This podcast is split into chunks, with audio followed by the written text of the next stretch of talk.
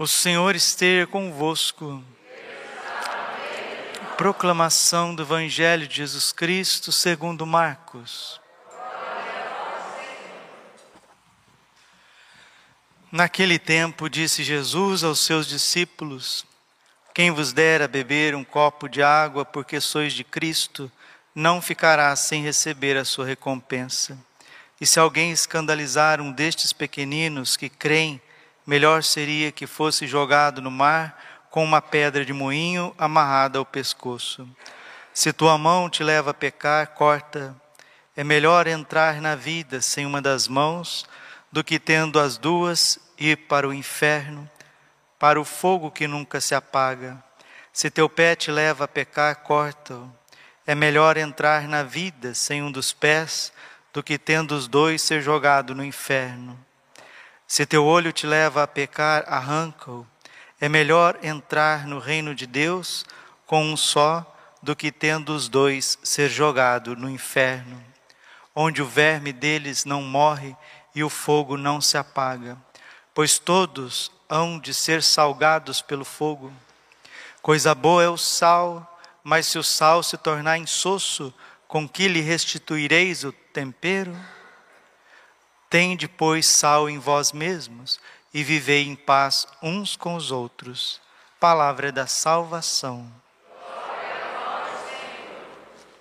Ave Maria, cheia de graça, o Senhor é convosco. Bendita sois vós entre as mulheres, bendito é o fruto do vosso ventre, Jesus.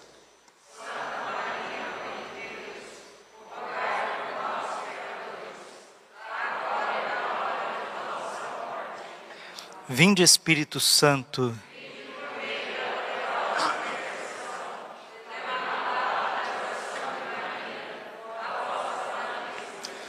Podemos sentar um pouquinho? Jesus, manso e humilde de coração. Senhor Jesus fala hoje para nós a respeito da generosidade. Precisamos ser generosos. Quem vos der a beber um copo de água, porque sois de Cristo, não ficará sem receber a sua recompensa. Jesus está enviando os apóstolos, os discípulos, a anunciar o Evangelho. O Papa Leão XIII, ele disse assim: é por meio do homem que o homem deve conhecer o caminho da salvação. Por que, que é assim? Porque foi através do homem que o homem conheceu o caminho da perdição. O pecado veio a esse mundo passado de uma mulher para um homem. A serpente passou o pecado para Eva, Eva passou o, peca o pecado para Adão. Deus Pai trouxe a graça ao seio da Virgem. A Virgem deu as suas entranhas imaculadas, puríssimas, à luz a carne de Jesus Cristo, que passou a graça a todos nós. Romanos capítulo 1, versículo 7. O amor, a graça e a paz de nosso Deus Pai e Jesus Cristo estejam convosco. Olha a notícia que São Paulo traz para nós. O amor, a paz, a graça de Deus estejam convosco. Às vezes isso não penetra no mais profundo da nossa alma. São Paulo saudando os romanos e cada um de nós, porque a palavra de Deus, ela não passa, não é? Marcos 13, 31, céus e terras passarão, mas as minhas palavras não passarão. A palavra de Deus é eterna, ela tem um poder que é o próprio Deus. Deus dizendo para nós, amados, agraciados, pacificados pelo sangue do meu filho, estejam abertos ao novo. Quem que são as pessoas que deram a vida pelos outros? Quem são aqueles que ajudaram os apóstolos? Quem são aqueles que ajudaram os santos? Quem são aqueles que ajudam a igreja e a evangelização? Todas as pessoas que ajudam as outras é porque elas primeiro receberam um enorme amor de Deus no seu coração. 1 João capítulo 4, versículo 20. Nisto consiste o amor, não em nós termos amado a Deus, mas Ele ter nos amado e entregue o seu Filho para morrer pelos nossos pecados. Deus não é só amor em si mesmo, Ele nos ama. O amor de Deus foi derramado nos nossos corações. Romanos capítulo 5, versículo 8. E a resposta, a resposta a esse amor é o que faz uma pessoa ser santa ou não ser santa. É a resposta ao amor de Deus. Madre Teresa de Calcutá se aniquilou pelos pobres porque ela respondeu ao amor de Cristo que constrangia o seu coração. Caritas Christi urget nos. 2 Coríntios capítulo 5, versículo 14. A caridade, o amor de Cristo nos constrange, nos impele. Madre de Calcutá, naquele ônibus, né? naquele caminhão subindo a serra, subindo as montanhas da Índia, vendo que tanto de gente pobre, sofrido, suado, desprovido, passando fome, alguns enfermos, outros leprosos. Ela faz a experiência do Cristo crucificado que grita no coração dela. João 19, 28. Tenho sede. Deus tem sede, de Santo Agostinho, que tenhamos sede do seu amor. João capítulo 4, versículo 10: Se tu soubesses, se tu conhecesses o dom de Deus, e quem te pediria dar-me de beber, é tu mesmo que pediria e ele te daria de uma fonte de água inesgotável de amor. Deus tem sede de nós, ele quer a nossa resposta. São Francisco de Assis se desposou com a pobreza, hoje o salmo está dizendo para nós, Salmo 48, felizes os humildes de espírito, porque deles é o reino dos céus. Deles é o reino dos céus. Por que, que São Francisco foi tão pobre? Porque ele foi conquistado pela riqueza incomensurável do amor do crucificado. Todos os santos são uma resposta do amor de Deus. Qual que é o santo da sua devoção? O que fez Santa Teresinha deixar aquele seio maravilhoso de amor que era a sua família, a família Martã, para que ela pudesse ficar encerrada nas grades de um Carmelo? O amor de Cristo. O amor de Deus que não conhece limites. Mas parece que nós colocamos, como está em Isaías 59, né? Que nós colocamos uma barreira entre o amor de Deus e a nossa própria vida. Isso faz com que machuque o coração de Deus, porque não, é, não são os ouvidos de Deus quem é capaz de ouvir, não. Não é a nossa voz que não chega até Deus, mas são os nossos pecados, vai dizer o profeta Isaías, que construiu um muro, uma barreira entre nós e o nosso Deus. E a paixão de Cristo veio derrubar, veio desconstruir, veio demolir essa barreira que nós colocamos com as nossas atitudes, com as nossas escolhas, com as nossas maluquices, com as nossas concupiscências, com os nossos pecados, com as nossas paixões desregradas entre nós e o nosso Deus. E aí a gente não vive a beleza do Evangelho que arrebatou o coração de todos os santos. São Paulo diz aos Romanos, Romanos 1,16: não me envergonho do Evangelho de Cristo, poder de Deus e salvação para todo aquele que nele crê. Não me envergonho do Evangelho, que é poder de Deus e salvação para todo que nele crer. Gente, vamos parar de ser católicos utilitaristas. O que é um católico utilitário? Eu vou na missa, eu participo, eu rezo, eu ouço homilia, eu gosto de ouvir tal padre. Tem aquele padre, eu gosto de ouvir, ele fala bem. Aquele outro cita a Bíblia. Aquele outro padre é um profeta. Aquele outro padre é de Nossa Senhora. E eu escuto, etc. A palavra de Deus vai dizer assim, né? Tiago 1,22. Sede praticantes da palavra, não apenas ouvintes. Isso significa enganar vocês mesmos. Então, vir na missa, ouvir a palavra de Deus, ter amor por Jesus, amor pelo sangue de Jesus, pelas chagas de Jesus, ter sensibilidade com o próximo, receber a Eucaristia Santíssima em estado de graça, tudo isso é muito bom, mas vai se tornando muito utilitário. vai ficando algo muito pragmático. Eu faço aquilo e pronto. Essa é a regra da minha vida. Eu trabalho, vou na missa comum. Eu, eu não sou interpelado pelo Evangelho. O Evangelho não me comunga. O Evangelho não mexe nas minhas estruturas. Na verdade, eu não vivo para Cristo. Aqui deixa eu ser bem técnico. Enquanto a pessoa não entra na via iluminativa, na quarta morada, ela não vive para Cristo. Ela vive para si. E Cristo que me sirva. Que isso, Padre? Põe o um microscópio na tua vida que você vai ver. Põe o um microscópio na tua alma que você vai ver. Que Cristo me sirva. Utilitarismo católico. Pragmatismo espiritual. Isso não existe, gente. Nós precisamos de conversão e uma conversão profunda, onde todos nós, todos nós estejamos disponíveis nas mãos e no senhorio de nosso Senhor Jesus Cristo. Romanos capítulo 14, versículo 7. Todo batizado não vive para si, mas vive para Cristo.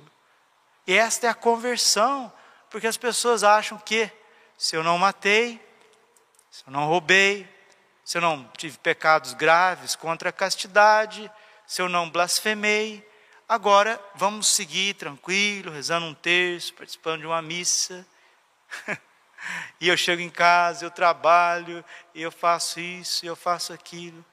Aonde está a força do Evangelho? Onde está o poder do Evangelho para todo que nele crer? Aquele poder do Evangelho que faz você ser mais generoso. O Senhor está falando de um copo d'água. Mas quantas pessoas que ajudam construir igrejas, ajudam construir hospitais, ajuda às vezes uma pessoa que está adoentada, que vai fazer uma cirurgia. Se um copo d'água não fica sem a recompensa, imagina aqueles que ajudam concretamente o pobre, uma criança, um sacerdote, uma paróquia, a construção de um mosteiro, a construção de uma igreja.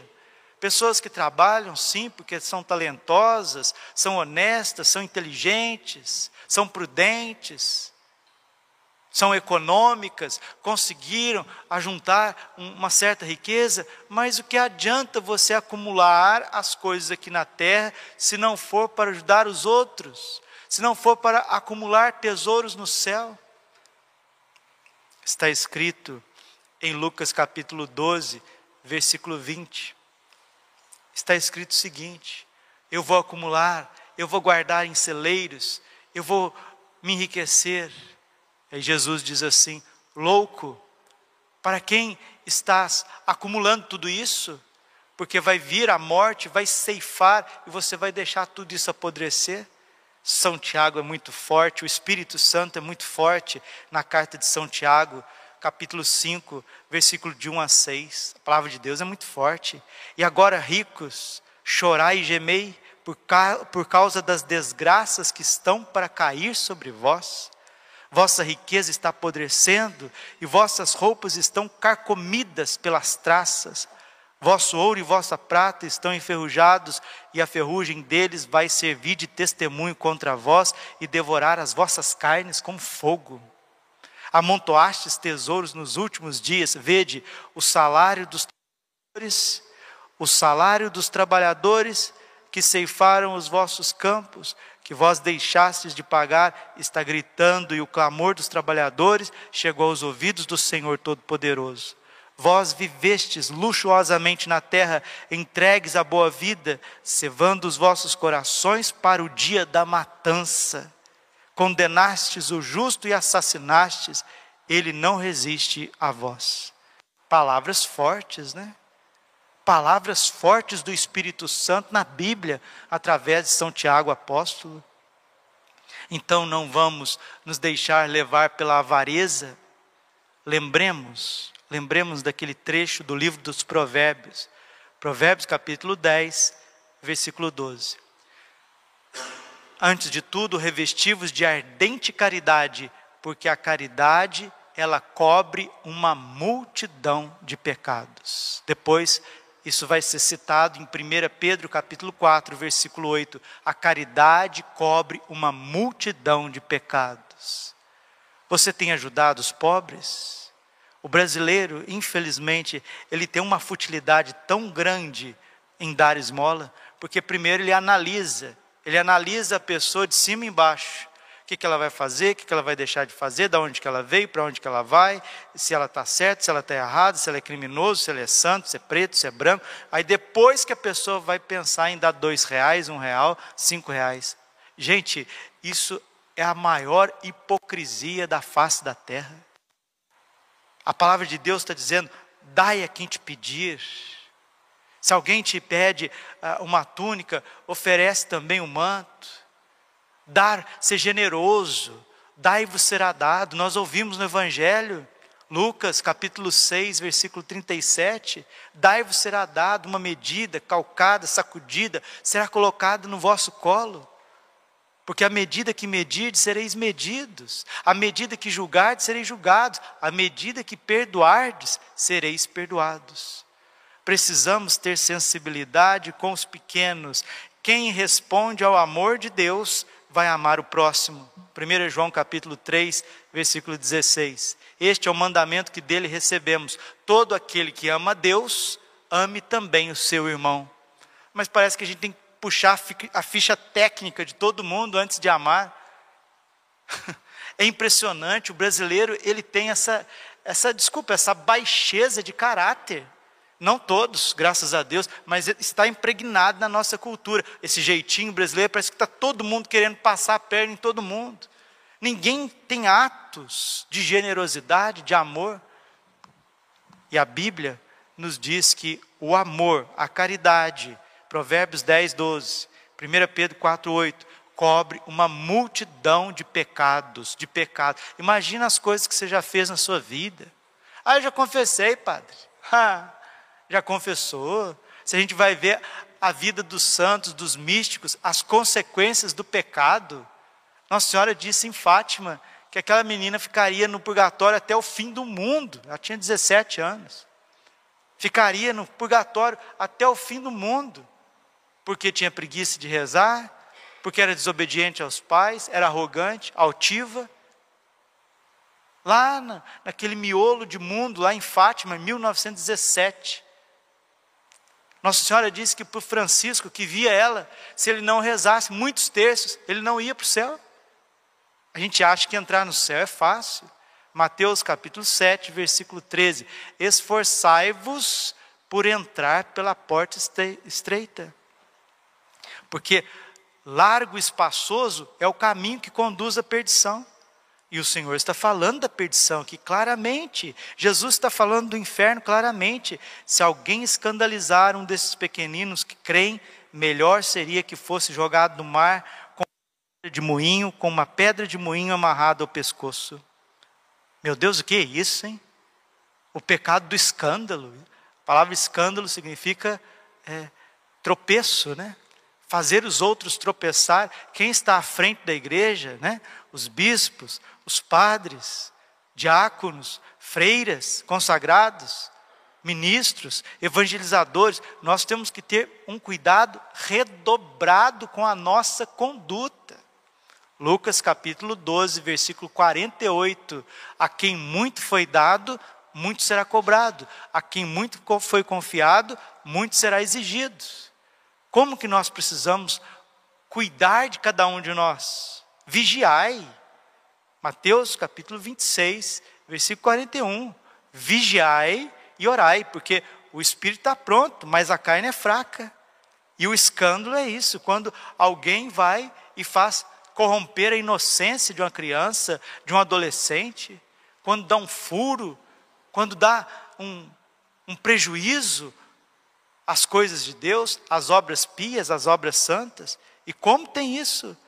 E o Senhor está falando que é melhor a pessoa se jogar no mar com uma mó, com uma pedra de uma tonelada, do que esse escândalo vir acontecer.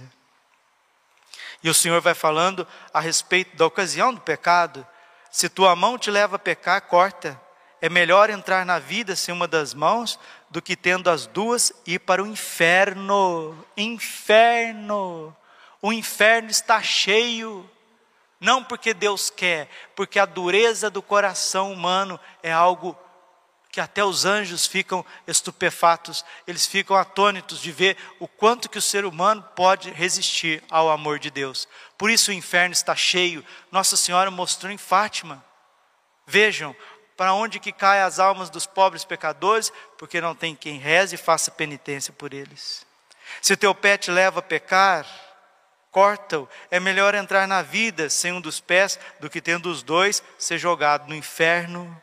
Se o teu olho te leva a pecar, arranca-o. É melhor entrar no reino de Deus com um só olho do que tendo os dois ser jogados no inferno, onde o verme deles não morre e o fogo não se apaga.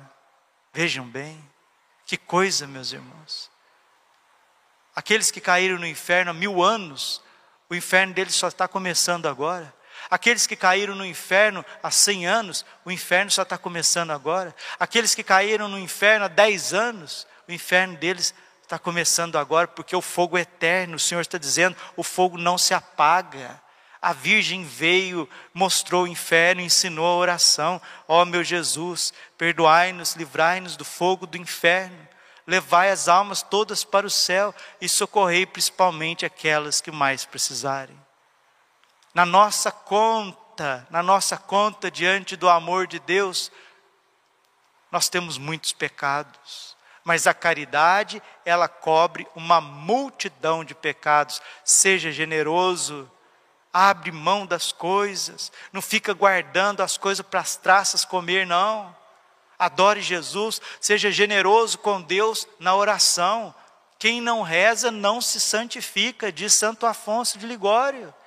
Todos os bens e toda a graça de Deus nos vem pela oração. Por isso, quem reza se salva, quem não reza se condena. Nós precisamos pagar a Deus o dízimo do nosso tempo. Um dia tem 24 horas todos os batizados têm que rezar no mínimo duas horas e meia por dia. Duas horas e meia. Isso é pouco ainda. Porque a palavra está dizendo que é para rezar sem cessar. 1 Tessalonicenses, capítulo 5, versículo 17. Orai sem cessar. Mas, padre, como que eu vou rezar o dia inteiro? Eu tenho que trabalhar. Trabalha unido a Deus. Se você é dentista, está lá arrumando os dentes das pessoas, esteja unido a Deus. Se você é atendente, você está lá atendendo uma pessoa, você é vendedor, vendedora, tenha o teu coração unido a Deus. Trate aquela pessoa ali com caridade. Se você é médico, muito mais, né? Porque o médico está cuidando do doente, estava enfermo e cuidasse de mim. Estava é, perdido e fosse lá me, me visitar, me cuidar.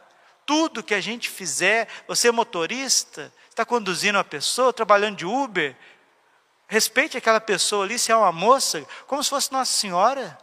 Se é um homem, um rapaz, como se fosse Nosso Senhor Jesus Cristo, São José. Tudo que a gente fizer na vida, a gente pode santificar sim, se o nosso coração está unido a Deus. Se não, nós esquecemos do sangue que nos comprou e vamos vendendo a nossa alma às paixões, às seduções, às tentações e caímos na desgraça do pecado, e o pecado, uma vez cometido, não arrependido, indubitavelmente leva ao inferno. Não tem quem revogue esta lei eterna. Acabamos de ouvir dos lábios de Jesus no Evangelho três vezes. E vamos rezar. Vamos rezar essa Santa Missa pela paz mundial. Nesta manhã, nesta quinta-feira, no início dessa quinta-feira, a Rússia invadiu a Ucrânia. Está delineando cada vez mais a mensagem de Fátima, porque que Nossa Senhora é rainha da paz, toda aquela situação no leste europeu que pode, pode sim eclodir, que Deus nos livre, que Deus nos guarde, mas isso tudo pode eclodir num grande conflito pela Europa, talvez se espalhando por todo o mundo. Isso significa fome, isso significa sangue derramado, inocente, isso significa uma tensão muito grande. E a hora que eu vi as notícias, eu vi aquelas bombas caindo, Ah, mas são pontos estratégicos.